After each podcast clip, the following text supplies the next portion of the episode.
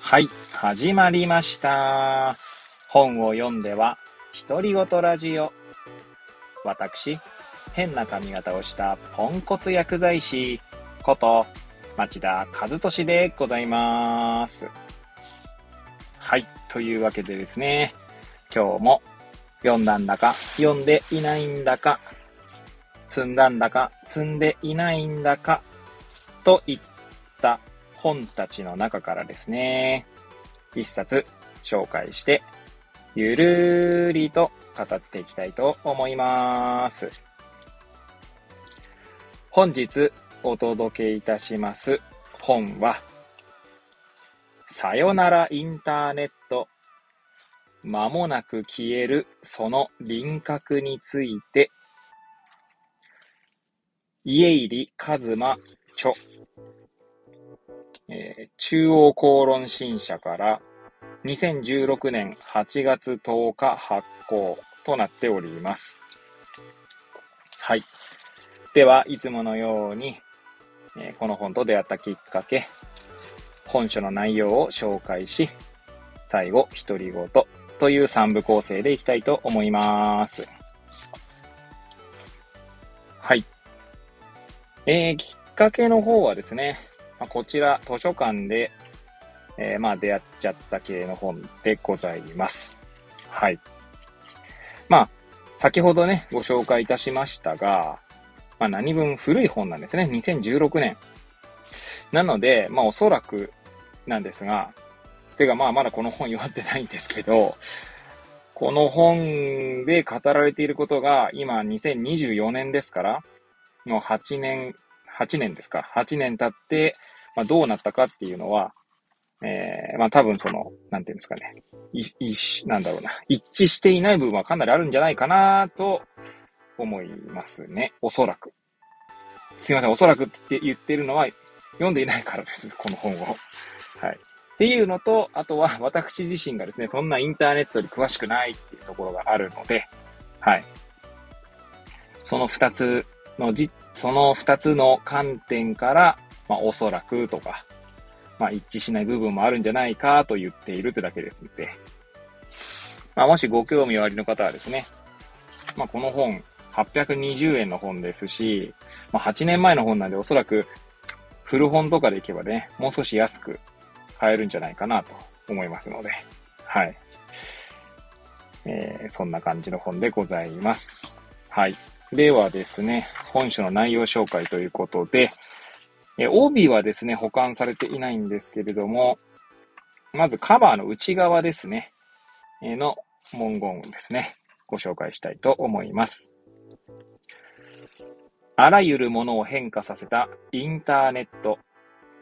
しかし、常時接続、無線接続、IoT でその姿は消失し、自由と可能性に満ちた世界は閉ざされつつあると著者は警告する。ネットに人生を捧げた著者は、今なぜ別れを告げるのか、やってくる未来の姿とは、これはその輪郭を取り戻すための思想の旅とあります。はい。では、目次の文言を紹介したいと思いますが、まずこちらの本はですね、うーんと、はい。253ページの本ですね。が、大きく分けると、全部で6章、いや7章か。7章に分かれております。はい。では、まあ、サクサクと、えー、まあ、見出しも紹介できながら、込み出しまでちょっと紹介すると結構、時間かかりそうですので、まあ、まずはタイトルからですかね。章のタイトルから紹介していきたいと思います。あちなみに、各章が始まる前に、はじめにとあります。はじめにの見出しだ、見出しだけはですね、紹介したいと思います。インターネットがハサミ？小さな世界の大きな価値。じゃあ、インターネットと僕らはどこに、どこへ向かうんだろうこんな問いかけから始まるわけですね。で、えー、一章が始まる前に、前章ということで、前の章ですね。はい。インターネットが消える前にという、うん、言葉があります。はい。えー、では第一章ですね。第一章は、優しかったその世界。ユーザーからプラットフォーマーになるまで。第2章、さよならインターネット。その輪郭を喪失するまで。第3章、輪郭が失われた世界。まだそこは信頼に足るものだったのか。第4章、インターネットは社会の何を変えたか。インターネットは何を変えて変えなかったのか。第5章、インターネットは私たちの何を変えたか。第6章、僕らはインターネットの輪郭を取り戻せるのだろうか。はい。そして最後、終わりにとあります。一応ですね、パラパラーっとその見出しを見た上でですね、ちょっと面白そうだなと思う文言をご紹介したいと思います。まず前章ですね。えー、無意識のネット接続。あとは、インターネットは最初に儀式を失ったとかですね。第一章ですと、小さな世界のつながり。あとは、つながりたいことの可視化。つながりの交通整理。破壊の道具や逃げ込める先の、先としての期待。創造主としての快感。ヒッピー文化とインターネット文化。爆発し始めた自己表現。現実世界を侵食するインターネット。祭りと炎上の違い。信じるに足る世界は確かに存在した。こんな見出しは面白そうかなと思いますね。第2章ですと、インターネットと現実の間で、Web2.0 で結界が始まった。現実と同じつながりをもたらす SNS。陰鬱な空気の広がり。Web2.0 の向こう側に姿を現したもの。植物的で現実的な期待の中で。こんな感じですかね。あと第3章。終わりの始まり。クラウドファンディングという光。個人の再発見。そして余る時間。面白そうですね。第4章。ちなみに第4章のタイトルが、インターネットは社会の何を変えたかってことでですね、大きく分けると、社会と文化と経済っていう風に分かれています。その中の込み出しとして、面白そうかなと思うのは、うん。インターネットの世界はむしろ縮小している。うんうん。祭りの場すら閉ざされ、閉ざされる。インターネットに怯える人々。警備員だらけの相互監視社会。なるほど。文化のところですと、溢れる表現者と不足する鑑賞者。無理強いされた表現としての批評。欲しがらない七子さんから欲しがる七子さんへ。かつての匿名性は奥ゆかしさをもたらしてくれた。目出し帽をかぶる覚悟。結局文化のとこは全部読み上げてしまいましたね。次、経済ですね。激減したコミュニケーションコストがもたらしたこと。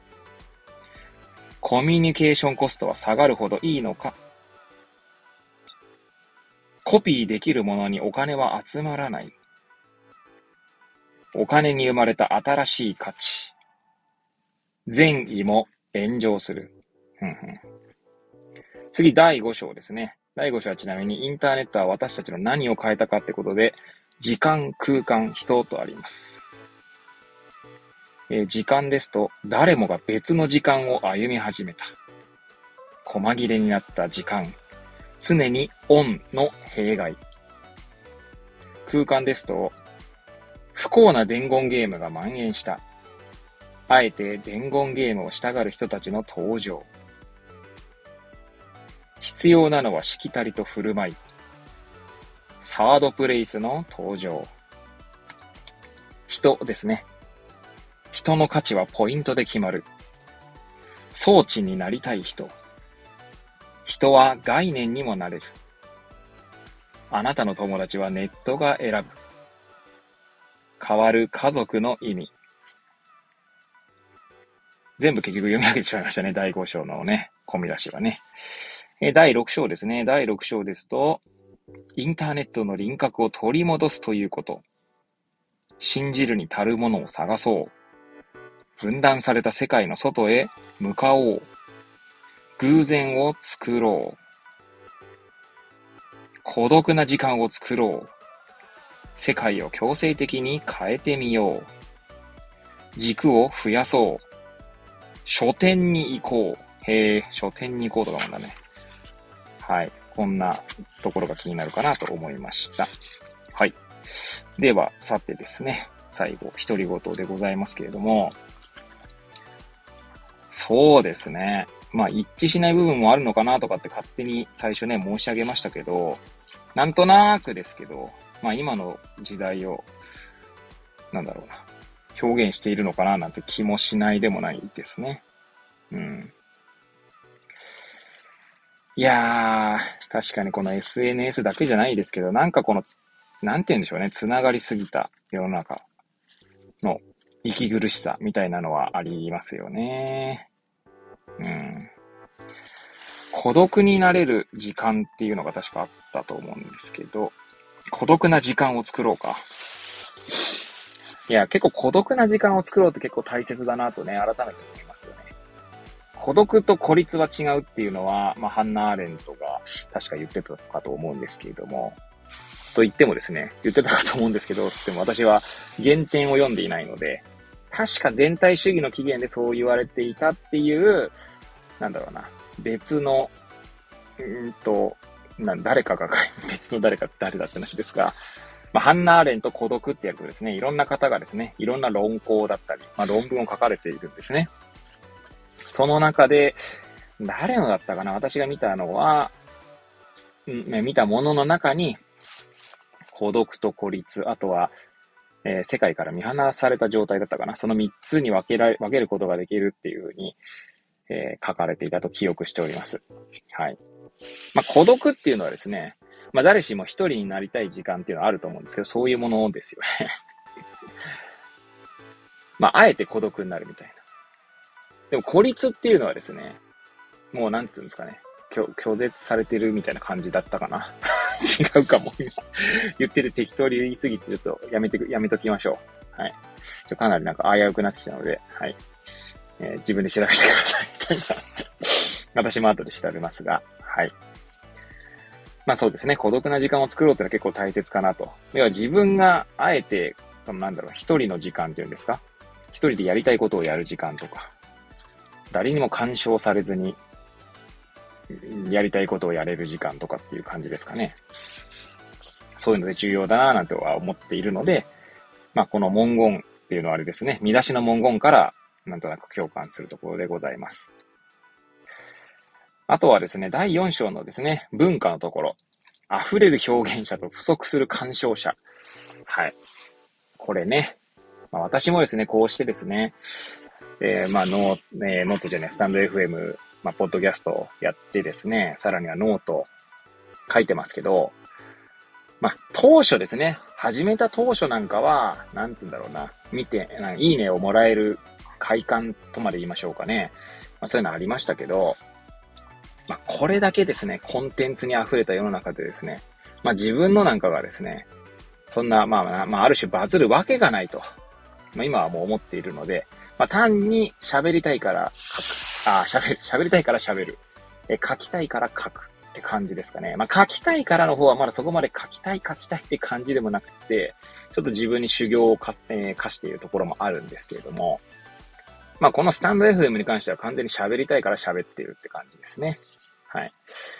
まあ、なのでですね、まあ、とは言いつつですね、まあ、一人、二人、こう、いいねをいただけるだけで、まあ、私はもう全然満足でございますし、まあ、いいねいただけなかったからといってですね、まあ、そんなにこう、そこまでこう腐ることはないって感じですかね。まあ、そういう意味では、その、まあ、私も、まあ、表現者っていうとね、なんかちょっと語弊があるかもしれませんが、まあ、人はみんな生きているだけで何かしらの表現をしているという捉え方をするのであれば、まあ、私も表現者の一人であってですね、インターネット上には確かに表現者で溢れているなと思うわけでございます。で確かに鑑賞者は少ないというのは、まあ、その通りで、みんな可処分時間の奪い合いをしているので、まあ、そうなってしまうのは仕方ないと。なので、ただ表現する喜びを、まあ、自分が感じればいいんじゃないかなというふうには思っておりますね。まあ、それこそその表現をすること自体が、まあ、ある種孤独な時間というか、まあ、これもね、私、あの、車の中で一人で喋ってますけれども、はい。まあ、自分で、自分、なんだろう、自分で作り出すというか、はい。まあ、しかも自分のためにって感じですね。はい。まあ、そういう楽しみですかね。はい。まあ、そういう意味ではですね、いい、いい、いい世の中だなと思ったりはするわけですよ。まあ、なんていうんですか。まあ私が、そのブログとかがなかった時代というのはちょっとわからないですけれども、まあ紙で日記を書いていたのかもしれませんが、要は自分で自分のためにですね、何か書いたりとか、喋ってそれをこう、しかも発信することができると。まあ発信することができるというよりは、まあそれは何かしらの形にすることができるっていうことですよね。それで結構すごいことなんじゃないかななんて思うので、まあ今の世の中だからこそですね、いろんなツールがあるので、まあ、それをやることでですね なんか今自分で何言ってるかわかんなくなってきましたけどまあ、楽しむということが、まあ、ある種求められてるのかなと思ったりはしますよね。はい。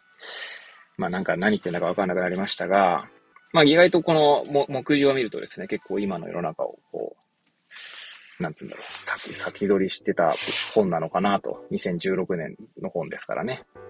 なんてどこ、どこ目線で言ってんだって話ですけどはい。そんなことを感じました。はい。というわけでですね、えー、本日はここら辺で終わりたいと思います。本日は、さよならインターネットを、えー、お届けいたしました。くだらない私の番組ではございますが、また遊びに来ていただけると嬉しゅうございます。えー、そしてそして、えー、先ほどもね、本編の中でお話ししましたが、ノートの方にですね、毎日、え記事を書いておりますので、お時間がある方はですね、そちらの方にも遊びに来ていただけると嬉しゅうございます。はい。というわけで、また次回お会いいたしましょう。ごきげんよ